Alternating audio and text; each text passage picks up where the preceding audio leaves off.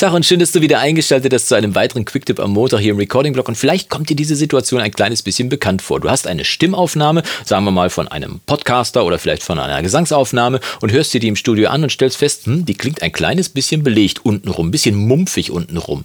Erste Reaktion klingt mumpfig, drehe ich einfach ein bisschen Höhen rein.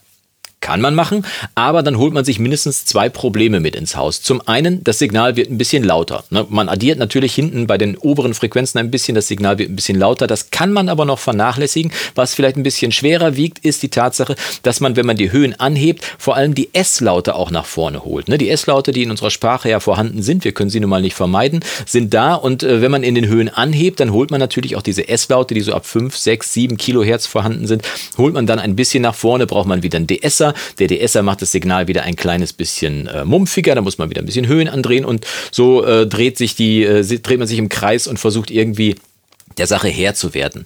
Wäre es nicht schlauer, wenn man statt die Höhen anzuheben, um ein klareres Signal zu kriegen, lieber dafür sorgt, dass man den Mumpfanteil rauszieht, also nicht Höhen addiert, sondern den Mumpf subtrahiert, also abzieht? Kann man auch machen und ist auch eigentlich die gängige Methode, um das zu machen, um das zu erreichen, was wir eigentlich wollen. Klare Vocals ohne Mumpf. Und wir hören mal in diese Vocals rein, die ich hier gerade als Beispiel offen habe, denn die klingen auch ein kleines bisschen belegt. Achte mal drauf. Inmitten von Träumen und sinnlosen Kriegen rosten sie einsam auf dem Schrottplatz der Liebe.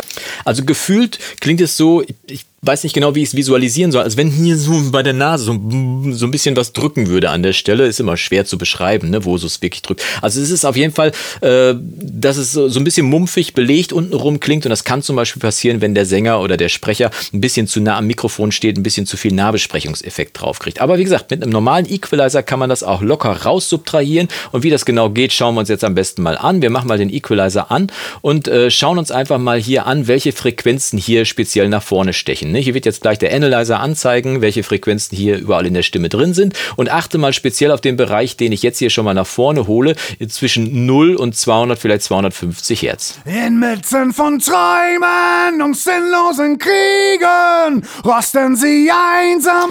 Untenrum haben wir natürlich erstmal ganz normales Gerumpel, was man normalerweise bei so einer Aufnahme dabei hat. Da nehme ich ja in der Regel, wenn du meinem Kanal schon ein bisschen länger folgen solltest, einen Low-Cut für. Den kann man hier auch aktivieren und den stelle ich mal für Stimme so grob bei 90 Hertz ein mit 12 dB Flankensteilheit. Hier kann man das durchaus machen. Äh, die Stimme verliert nichts dadurch, sondern äh, nur das Gerumpel wird abgeschnitten. Und als nächstes brauchen wir jetzt natürlich den Bereich, in dem der Mumpf ist. Und der ist, wie gesagt, so zwischen 150 und 250 Hertz normalerweise zu suchen. Und mit der Sweep-Methode kann man sehr schnell herausfinden, wo es tatsächlich vor sich hin mumpft, so auf der Nasenspitze, zumindest in meinem Gefühl. Ne? Gucken wir mal, wir spielen das Signal nochmal ab und ich hebe einfach mal hier dieses gelbe Band ein bisschen in diesem Bereich hier an und wir hören mal, wie sich das auswirkt, welcher Bereich da überbetont wird und dann übermäßig mumpfig ist. Also.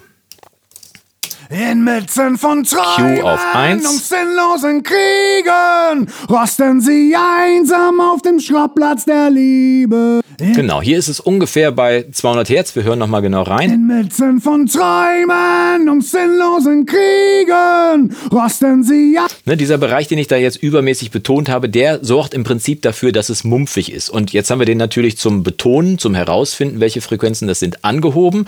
Um das jetzt zu subtrahieren und abzuziehen, müssen wir jetzt einfach nur hier das Ganze ins Gegenteil verkehren und ziehen einfach mal, wir haben jetzt 15 dB überbetont, 0 wäre normal, dann machen wir mal hier, ziehen wir mal 4 Dezibel raus und hören mal, wie sich das jetzt auswirkt. Ich mache das erstmal aus, dieses Band, und dann hören wir mal rein, wie es dann klingt, wenn ich es aktiviere. Achte mal drauf. Einsam auf. Von vorne am besten, ne? Inmitten von Träumen und sinnlosen Kriegen rosten sie einsam auf dem Schrottplatz der Liebe.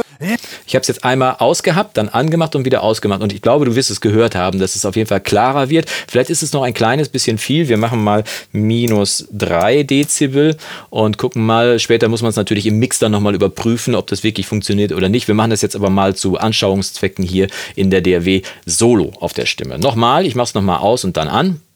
Inmitten von Träumen und sinnlosen Kriegen rosten sie einsam auf dem Schrottplatz der Liebe.